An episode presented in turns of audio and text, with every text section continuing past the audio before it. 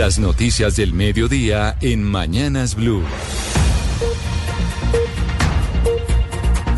Y al mediodía lo actualizamos a usted de las noticias más importantes que están sucediendo hasta ahora en Colombia y en el mundo de la mano del servicio informativo de Blue Radio. Avanza la audiencia para definir la libertad de Salvatore Mancuso ante la sala de audiencia de justicia y paz. Para la fiscalía, el ex jefe paramilitar cumple las condiciones para quedar libre. Damián Landines. Sí, señora Camila, pues esta diligencia que se adelanta desde las nueve de la mañana, hubo varios informes que ya presentó la fiscalía con todos los pendientes que tiene en la justicia Salvatore Mancuso en medio de su audiencia para definir la libertad del ex jefe paramilitar en estos momentos. Tiene 45 procesos eh, con sentencia por 37 mil hechos criminales y otros 29 trámites para imputación, esto específicamente por 15 mil casos de violencia. Como usted lo decía, Camila, pues avanza esta audiencia y en estos momentos pues la Fiscalía considera que se cumplen los requisitos para que se le conceda la libertad. Escuchemos a la fiscal del caso. Fijada por la Sala de Conocimiento de Justicia y Paz del Tribunal de Barranquilla, y por eso su señoría, la Fiscalía, le solicita que este término de libertad a prueba lo empiece a descontar el señor Salvatore Mancuso a partir de la ejecutoria de la decisión que le conceda la libertad a prueba. Eh, su señoría ha escuchado atentamente lo que ha dicho la defensa y considera la Fiscalía que están cumplidos los requisitos para que se le conceda al señor Mancuso la libertad a prueba. Esta es la postura de la Fiscalía, su señor. Camila, además de esta postura que entrega el ente investigado, representantes de víctimas como por ejemplo José Acendra dice que si reúne todos los, todos los requisitos de ley, pues eh, tiene en derecho a que se le conceda la libertad a Salvatore Mancuso, que en medio de esta audiencia señaló que ha regresado al país, recordemos, eh, regresó deportado desde Estados Unidos porque considera que hay garantías para que avance su proceso en la justicia y además también para que cumpla su rol como gestor de paz. 12 del día, tres minutos. Gracias, Damián. Y desde la cumbre de CELAC, el presidente de la República, Gustavo Petro, se pronunció sobre la decisión de suspender la compra de armas a Israel. Aseguró que ya se están buscando nuevos proveedores. La información, Caterina Ávila. Desde San Vicente y las Granadinas, el presidente Gustavo Petro explicó su anuncio de no comprar más armas a Israel. Aseguró el presidente que no hay nuevos contratos, pero dijo que van a buscar reemplazar los que ya se tienen.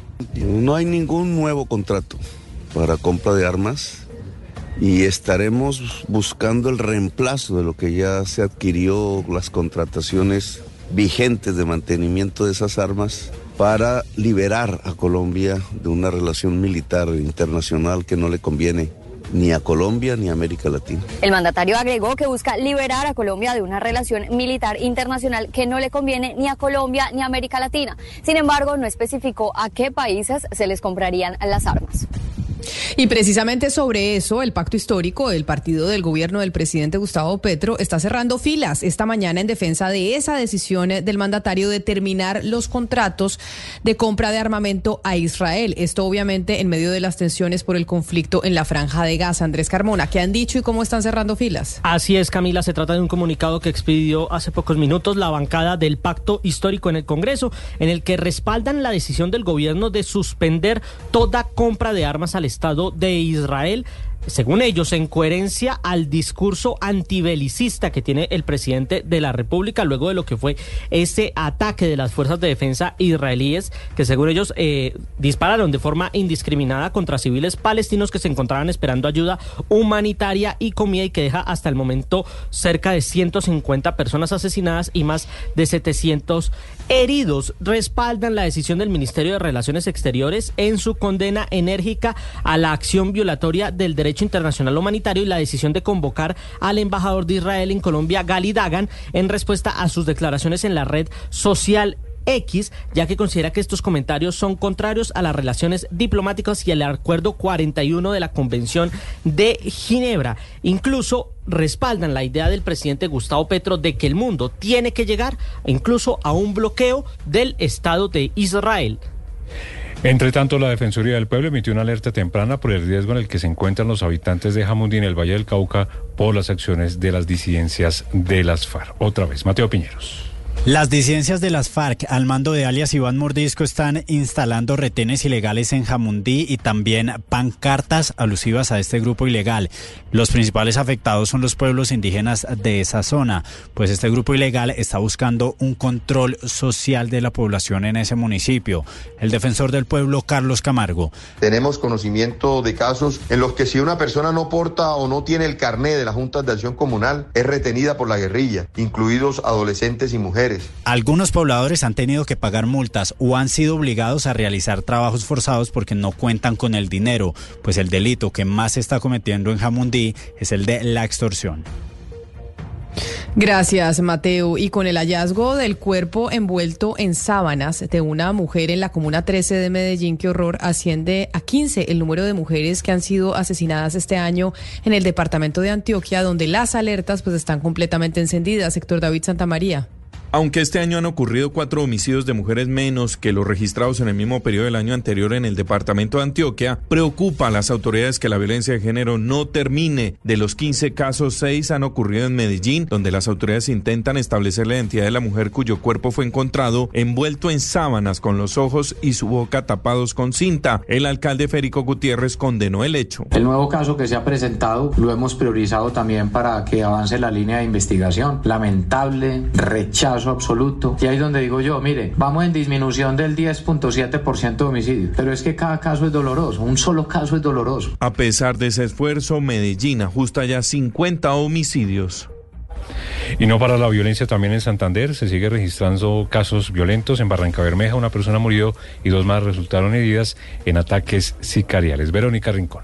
En Barranca Bermeja sigue la ola de atentados sicariales que deja este año a 15 personas muertas y más de 20 heridas. Los casos registrados en las últimas horas dejaron a una persona muerta y dos heridas. La víctima es un habitante en condición de calle, confirmó el mayor Andrés Betancourt, comandante del Distrito 1 de la Policía del Magdalena Medio. Posiblemente tiene que ver con alguna situación de venta de estupefacientes. En Bucaramanga también se investiga la muerte de una joven universitaria de 23 años que fue hallada en un hotel de esta ciudad del secretario del Interior, Gildardo Rayo. Encontraron unos elementos que son materia de investigación que nos pueden llegar a indicar que no es un feminicidio. Aunque la joven dijo a la familia que se dirigía a la Universidad Industrial de Santander por temas de estudios, la UIS informó que ya no estaba vinculada con la institución desde julio del año 2023. Y la Contraloría le está dando la razón al expresidente de la Agencia Nacional de Tierras, Gerardo Vega que además se fue lanza en ristre contra personas del gobierno, principalmente contra la ministra de Agricultura, y publicó un estudio, la Contraloría, según el cual, Marcela, hay cuellos de botella en la entidad que están afectando el plan de formalización masiva de propiedad rural en Colombia. ¿Qué dice concretamente la Contraloría?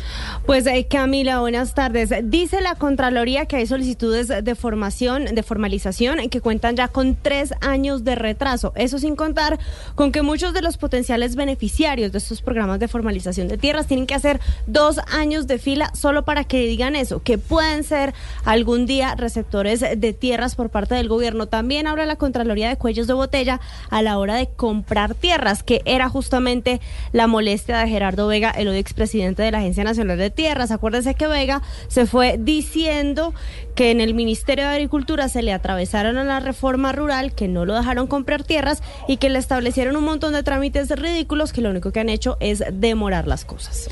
Gracias, Marcela. 12 del día, 9 minutos. La, fue declarada la alerta amarilla en Santa Marta por los fuertes vientos que se vienen registrando y han causado una emergencia en varios sectores de la capital del Magdalena. La información hasta ahora, William Agudelo. Las fuertes brisas que azotan a Santa Marta desde esta semana han conllevado a la declaratoria de alerta amarilla en la ciudad por parte del IDEAN. Los vientos que superan los 50 kilómetros por hora han causado que se caigan árboles y hasta la pared del cementerio San Miguel, ubicado en el centro de la capital del Magdalena, se cayó debido a las fuertes brisas. La loca, como es conocida este fenómeno en la región, también ha generado que se presenten olas de 2.5 y 3.2 metros de altura. De esta manera, por 72 horas se ordenó la restricción para el zarpe de embarcaciones de pesca artesanal, así como la concurrencia de deportes náuticos en las playas de Santa Marta. Y de Santa Marta hablemos de la Armada Nacional que rescató a 25 pasajeros de una embarcación que se hundió cuando se desplazaba desde el municipio de La Tola en Nariño hacia el puerto de Buenaventura. La embarcación naufragó cerca de la isla de Gorgón. Alejandro Muñoz. Tras el llamado de auxilio por parte de 25 pasajeros que tenían a morir en medio de aguas del Pacífico. La Armada Nacional rescató la embarcación y a los pasajeros que estaban a punto de hundirse. El viaje lo emprendieron desde el municipio de La Tola en el departamento de Nariño y tenían como destino el puerto de Buenaventura en el Valle del Cauca. La embarcación naufragó cerca de la isla Gorgona. El teniente de navío Rafael Ramírez es el comandante del buque anfibio de la Armada de Colombia. Nuestra unidad realizó una maniobra de salvataje apoyando el control de averías de 03 vías de agua de esta motonave, llegando por fin a Puerto Seguro en Puerto Almarales, dejando la motonave para que así puedan ser rescatados y llevados y transportados hacia sus sitios de destino. Al interior de la embarcación transportaban víveres, madera y otros elementos y en lo corrido del año la Armada de Colombia en el Pacífico colombiano ha logrado rescatar con vida y evacuar a por lo menos 50 personas que han sufrido emergencias en el mar. Y nos vamos al departamento del Huila porque avanza en el cementerio central de Neiva por parte de la Justicia Especial para la Paz y la Unidad de Víctimas la exhumación de cuerpos de personas no identificadas víctimas del conflicto armado. El reporte está ahora con Julio Díaz Sánchez. La unidad de búsqueda de personas dadas por desaparecidas avanza en la exhumación de cuerpos de víctimas no identificadas del conflicto armado en el monumento 14 del cementerio central de Neiva. Este proceso se adelanta a través del auto 081 de acuerdo a las medidas cautelares de la Jurisdicción Especial para la Paz JEP. Jorge Lozano, secretario de Paz y Derechos Humanos del municipio de Neiva. En donde en el monumento 14 hay 195 personas inhumadas. Ellos están haciendo el trabajo precisamente de exhumación para poder determinar pues la identificación de esas personas y adicionalmente dar cuenta de si allí hay algunos otros restos de personas adicionales, ¿no? A esas 195 documentadas. Con la exhumación de cuerpos se espera que al menos 190 familias del Huila conozcan el paradero y la identificación de sus seres queridos.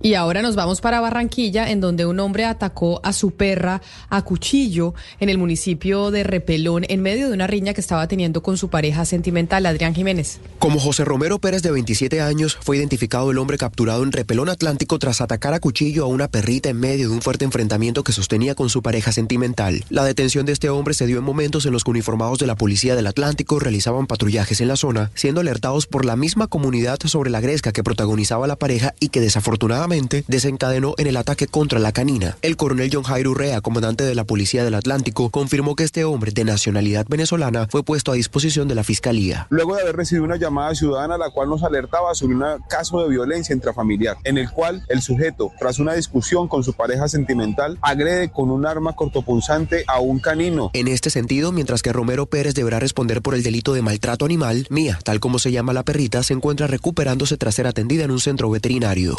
La noticia internacional. En el mundo, la Fiscalía catalana no está muy de acuerdo con la sentencia contra el exfutbolista del Barcelona, Dani Alves, y decidió recurrir la condena por violación de cuatro años y medio de cárcel. Recordemos que Dani Alves fue encontrado culpable de haber violado a una mujer en los baños de una discoteca a finales del 2022. La Fiscalía con esta decisión va a intentar endurecer la pena, que aumenten los años de prisión. La sentencia le imponía también a Dani Alves cinco años adicionales de libertad vigilada, orden de alejamiento de la víctima por nueve años y medio, y el pago de una indemnización de 150 mil euros. La Fiscalía siente que esos cuatro años y medio quedaron cortos frente a los nueve años de prisión que solicitaba. La defensa de Dani Alves, que solicitaba su absolución, también va a recurrir la sentencia. La noticia deportiva. La noticia deportiva llega desde Inglaterra y es que el periódico británico The Sun afirma que el Liverpool le habría dado luz verde a Luis Díaz de salir este verano europeo siempre y cuando el equipo renueve al egipcio Mohamed Salah. La noticia sorprende y es que además del buen momento de Díaz, él tiene contrato hasta el 2027 con el equipo de Merseyside. Pero según The Sun, esto se debe a que el Liverpool tiene muchas variantes en ataque y estarían dispuestos a escuchar una buena oferta por Díaz, ya que la prioridad del equipo es la renovación de Mohamed Salah, Tren Alexander Arnold y Virgil van Dijk. Es importante señalar que esta decisión viene de la Junta Directiva y no de Jürgen Klopp, el técnico que dejará el equipo al finalizar la presente temporada. Las principales tendencias en redes sociales. Este viernes es tendencia al numeral Carol G. Los usuarios en redes sociales hicieron virales las imágenes y videos del aterrizaje de emergencia que tuvo el avión privado en el que iba la colombiana este jueves en la noche. Al parecer, todo pasó porque empezó a salir humo en la cabina, según reportaron medios internacionales. En videos publicados se puede ver cómo la cantante baja del avión y visiblemente asustada abraza a sus amigos y asociados en la pista del aeropuerto en Los Ángeles. Hasta el momento, Carol G no se ha pronunciado al respecto, pero según reportes no hay ningún afectado.